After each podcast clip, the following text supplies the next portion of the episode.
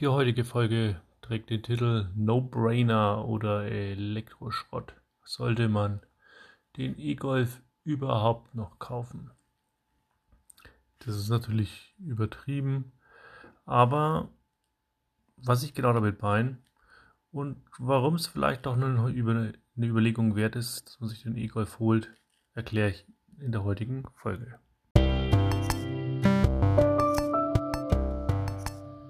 Und herzlich willkommen zu Carstens E-Golf Podcast.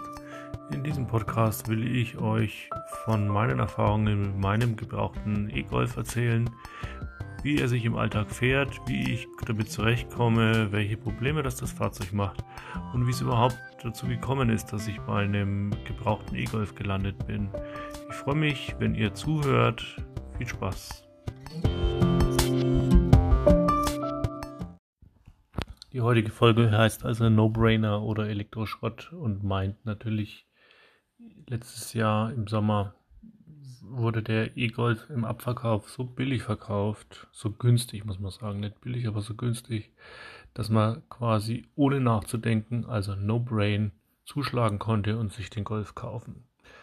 Jetzt ist es natürlich ein Jahr später und ähm, neue Autos sind auf den Markt gekommen das Angebot wächst also stetig und jeden Tag kommen da neue Autos raus mit neuen Funktionen und neuen verbesserten Eigenschaften. Ist also die Frage, ist der E-Golf das noch wert oder ist der eigentlich nur noch Elektroschrott? Ein bisschen würde ich es vergleichen oder kommt es mir vor wie die Situation Ende der 90er, als dieser Boom mit den PCs losging ja, oder die Anfangszeit der Smartphones also wo so wirklich ein Smartphone rauskam und dann wurde gleich das nächste angekündigt, das noch schneller, noch toller, noch größer irgendwie war. Und ich finde, das ist momentan tatsächlich bei den Elektroautos auch so der Fall. Zumindest kommt es mir so vor. Ähm, dass also wirklich jeden Tag neue Ankündigungen da sind.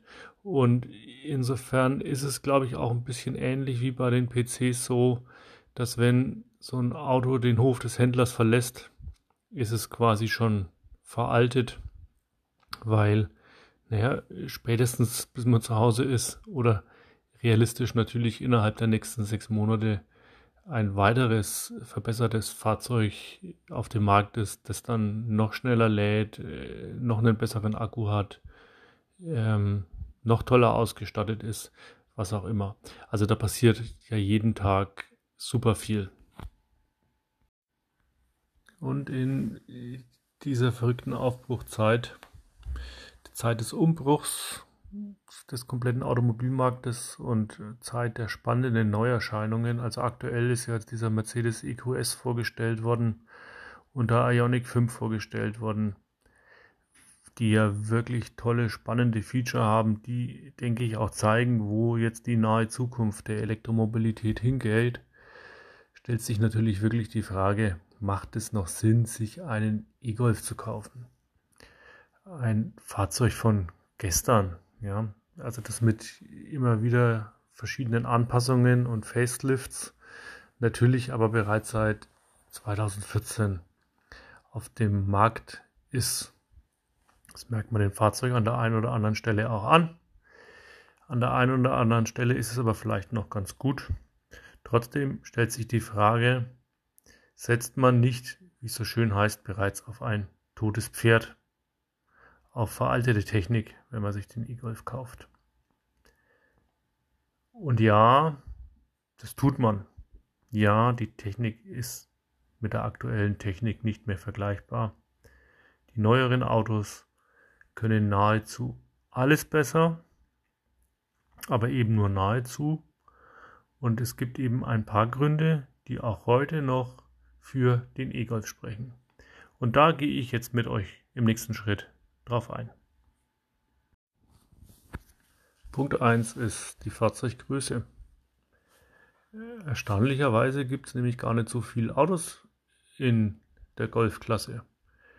Also Autos auf dem Markt sind jetzt zum Beispiel die Renault Zoe oder der Opel Corsa oder aus dem VW-Konzern der Up. Die sind aber alle kleiner als der Golf. Oder die Teslas, Kia e-Niro, die Audis, Mercedes sind alle wesentlich größer. Also in der gleichen Größe gibt es, würde ich sagen, fallen mir auf den ersten Blick ein, der Kia e-Soul. Sieht aber ganz anders aus. Der Hyundai Ioniq, der Kia Kona, der BMW i3 und der ID3 natürlich. Wobei die alle eine andere Bauform haben als dieser Golf. Und zumindest ist es beim Golf so, dass der von der Größe her für vier Leute funktioniert und dass der Kofferraum auch so groß ist, dass ein Hund reinpasst. Also insofern eine angenehme mittlere Fahrzeuggröße. Und wenn wir schon bei den Äußerlichkeiten sind, dann müssen wir natürlich auch aufs Design eingehen. Spricht auch immer noch für den E-Golf. Ja, ich komme dann noch zur Technik, da gibt es tatsächlich Einschränkungen, aber beim Design mit Sicherheit nicht.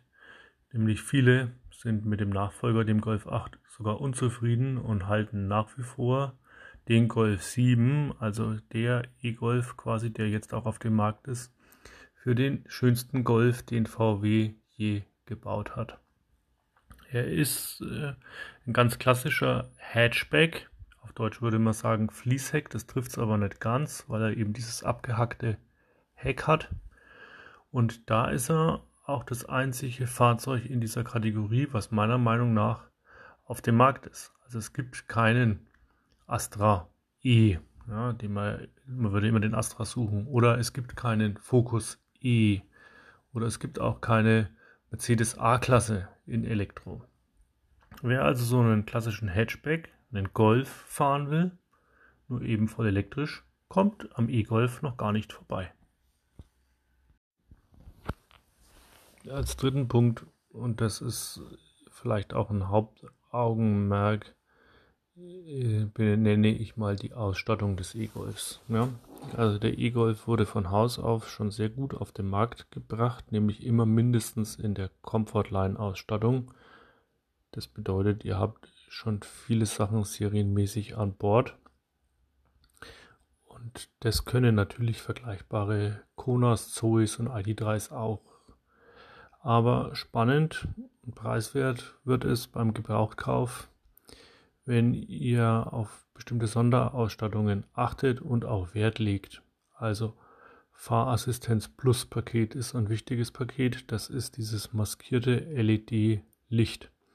Das bedeutet also automatisches Auf- und Abblenden und der Gegenverkehr wird auch automatisch ausgeblendet. Dann der Tempomat ähm, der tadellos funktioniert. Also da bin ich wirklich positiv begeistert. Das kann mein Opel Zafira, mit dem ich ja das Auto immer wieder vergleiche, überhaupt nicht in der Form. Dieser Abstandstempomat funktioniert super. Eine CCS-Schnelldladedose sollte Pflicht sein. Wärmepumpe funktioniert sehr gut beim Golf.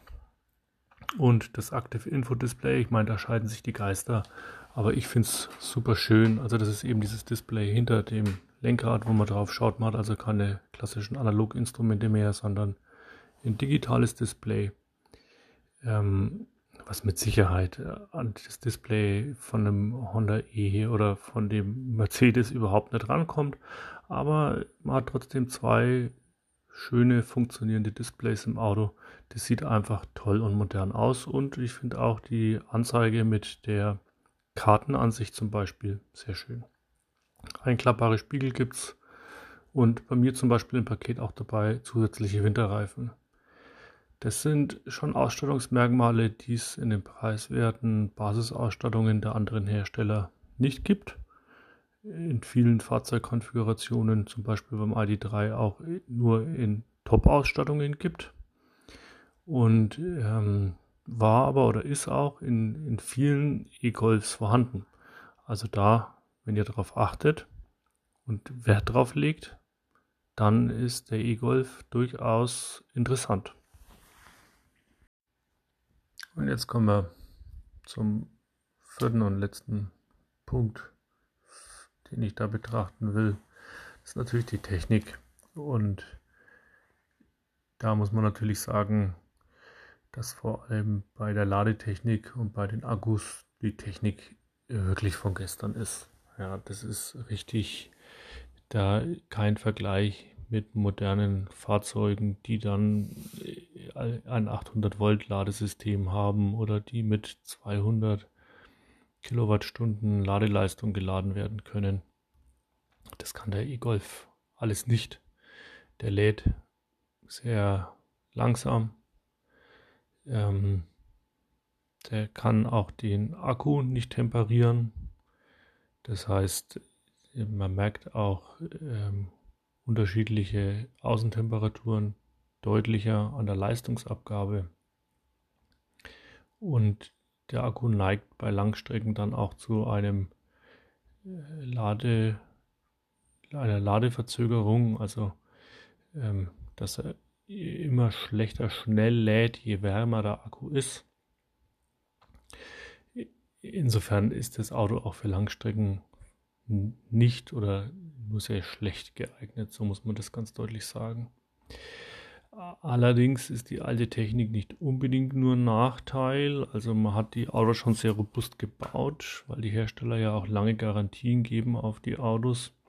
Und alle Tests, die man bisher liest, gehen davon aus, dass die Akkus deutlich länger halten, als man bisher annimmt. Und gerade auch der Golf wird viel im eiskalten Norwegen gefahren. Funktioniert er tadellos, auch bei minus 20 Grad, wie auch immer. Und es gibt auch schon etliche Fahrer, die die 150.000 Kilometer Grenze geknackt haben. Und zwar ohne Probleme. Also ja, die Technik ist überholt. Es gibt deutlich bessere, aber sie funktioniert noch relativ gut. Deswegen komme ich auch mal zu einem Zwischenfazit dann zu einer Kaufempfehlung und dann zu einem Abschluss. Also, Zwischenfazit. Der Kauf eines E-Golfs ist meiner Meinung nach im Jahr 2021 kein No-Brainer mehr. Also keine Entscheidung, die man einfach so spontan fällen kann und nicht drüber nachdenken muss, sondern man muss schon ein bisschen drüber nachdenken, weil es mittlerweile einfach viele Angebote an Fahrzeugen gibt, die auch günstig sind oder mit günstigen Leasingraten beworben werden. Also gibt viele Alternativen zum E-Golf mittlerweile auf dem Markt. Und auch die Gebrauchtwagenpreise des E-Golfs.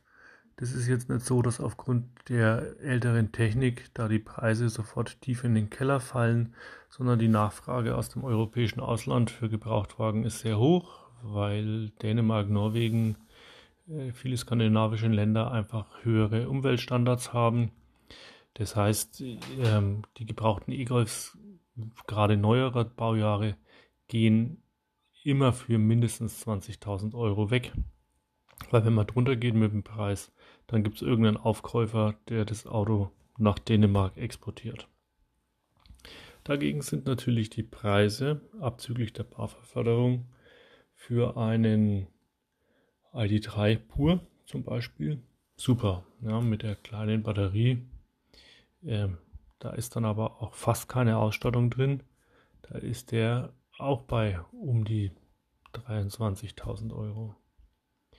Der Kia e-Niro, den ich vorhin schon mal erwähnt habe, ist ein bisschen größer, ist eben auch ein SUV, ähm, hat eine sehr lange Wartezeit, ist aber auch eine tolle Alternative für jemanden, der ein Elektroauto sucht in der ähnlichen Preiskategorie um die 29.000 Euro, würde ich sagen. Und auch die Zoe gibt es jetzt gerade als Sondermodell Riviera. Da sind auch ist eine vernünftige Ausstattung drin. Die kann man sich auch auf alle Fälle gut als Alternative zum Golf anschauen. Ist aber dann natürlich schon auch ein ganzes Stück kleiner. Ich denke, der Golf hat immer noch seine Berechtigung. Und warum? Erkläre ich dir anhand von einem Dreieck. Bitte dich, stell dir mal ein Dreieck vor, und zwar ein Dreieck aus Preis, Leistung, Ausstattung und in der dritten Ecke Fahrprofil. Weil ich denke, aus diesen drei Punkten oder aus diesem Zusammenspiel der drei Punkte setzt sich das zusammen, du den Golf gut und preiswert findest und ob das das richtige Auto für dich ist oder nicht. Zu dem Dreieck vielleicht mal zwei Beispiele. Also ihr könnt, wir nehmen mal das Beispiel 1, das ist dieser neue Dacia, der jetzt vorgestellt wurde. Der ist ja extrem günstig. Also abzüglich Förderung wird der so um die 10.000, 12.000 Euro kosten. Das ist natürlich ein super Preis. Das heißt, in diesem Dreieck ist da ein sehr großer Ausschlag. Dafür müsst ihr natürlich an der Stelle Leistung, Assistenzsysteme große Abstriche machen, weil da ist natürlich sehr wenig verbaut und ähm, auch bei der Batterie ist natürlich eine sehr geringe Batterie verbaut. Das Fahrzeug lädt dann auch nicht schnell. Also dann bewegt sich es eben eher nach da. Wenn aber euer persönlicher Anspruch, also der dritte Punkt in dem Dreieck ist, dass ich nur ein Stadtfahrzeug brauche, das mich super ähm, 20 Kilometer einfach am Tag befördert und das vielleicht auch nur ein Zweitwagen ist, an dem ich keine großen Ansprüche stelle, dann ist das mit Sicherheit ein sehr gutes Auto für den Bereich. Ganz anderes Extrem natürlich der neue Mercedes EQS, den sie vorgestellt haben. Ja.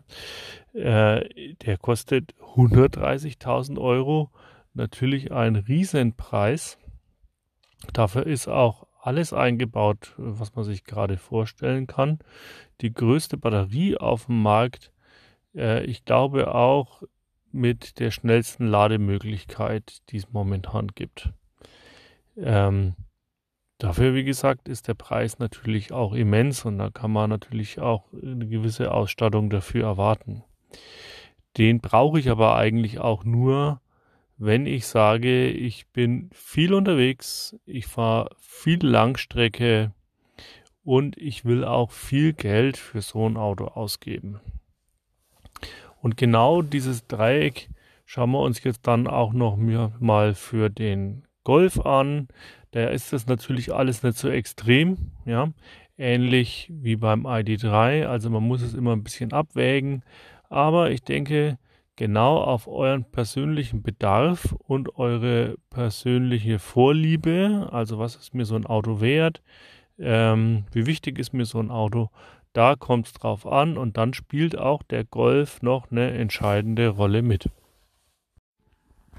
Und damit äh, nochmal zu der Frage vom Anfang. Ist der E-Golf noch sein Geld wert? Und ich denke, in diesem Dreieck aus Preis, Leistung, Ausstattung, Fahrerprofil schneidet der E-Golf nach wie vor sehr gut ab, wenn ihr eben auf die erwähnte Sonderausstattung Wert legt. Denn mit einer guten Sonderausstattung zu einem guten Preis ist der E-Golf immer noch ein sehr schönes, gut zu fahrendes Fahrzeug, wenn ihr nicht Langstrecke fahren wollt. Und damit auch immer noch konkurrenzfähig, meiner Meinung nach. Und damit bin ich auch schon wieder am Ende und höre da auf, wo ich angefangen habe, nämlich bei dem Vergleich mit den PCs aus den 90ern oder mit den Smartphones in den 2000ern.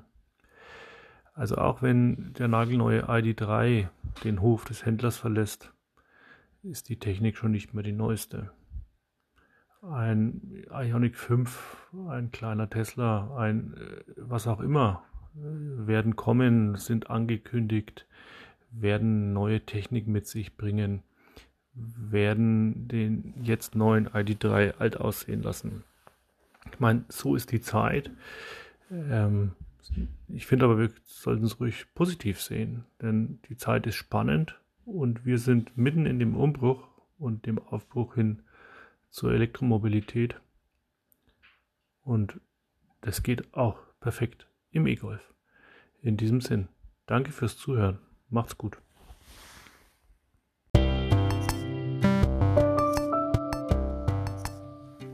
Vielen Dank, dass du mir heute wieder zugehört hast. Das ist also das Ende von Folge 5.